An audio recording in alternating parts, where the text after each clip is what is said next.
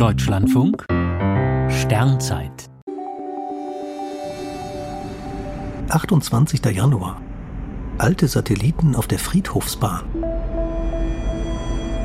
Die geostationäre Umlaufbahn, knapp 36.000 Kilometer über dem Äquator, ist für Telekommunikation, Wetterbeobachtung, zivile und militärische Erdbeobachtung besonders wichtig. Sie ist bisher weitgehend frei vom Weltraummüll.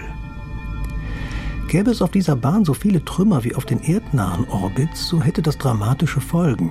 Daher achten die Unternehmen üblicherweise selbst darauf, Satelliten vor dem Ende der Lebensdauer auf eine etwa 300 Kilometer höhere Friedhofsbahn zu bringen.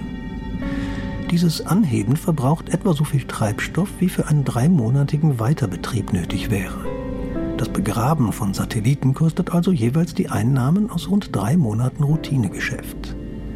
Der wirtschaftliche Schaden wäre allerdings ungleich höher, fielen auf der geostationären Bahn durch Kollisionen mit Weltraummüll reihenweise Satelliten aus.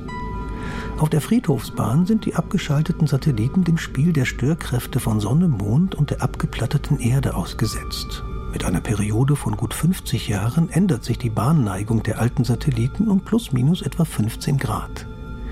Dadurch sind Kollisionen mit intakten Satelliten nicht völlig ausgeschlossen, aber für viele Jahrhunderte sehr unwahrscheinlich. Seit gut 20 Jahren verlangt die US-Kommunikationskommission bei der Zuteilung von Funkfrequenzen, dass Satelliten am Ende ihres Lebens die höhere Friedhofsbahn ansteuern. Eine internationale Verpflichtung, den Müll im All zu entsorgen, gibt es dagegen nicht.